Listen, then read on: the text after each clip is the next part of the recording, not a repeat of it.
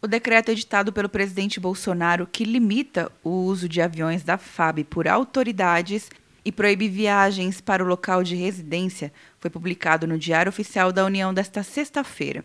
Em janeiro, Bolsonaro demitiu Vicente Santini, então secretário executivo da Casa Civil, por viajar em um avião da FAB para a Índia, na condição de ministro em exercício. Questão do, do avião da Força Aérea. Inadmissível que aconteceu. Tá? Já está destituído da função de, de executivo do Onix, de, de, decidido por mim.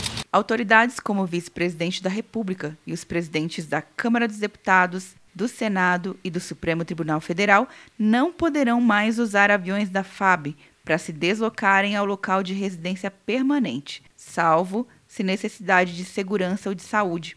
As aeronaves deverão ser compartilhadas em caso de voos para o mesmo destino em horários mais ou menos próximos.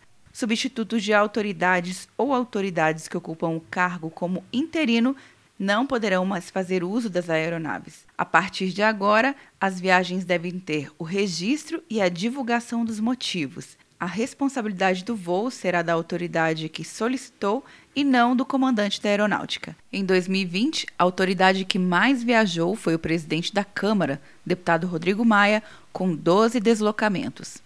Atenção, você que fez o Enem! Sua nota pode valer uma bolsa de estudos de até 100% para os cursos de graduação à distância da Uninter.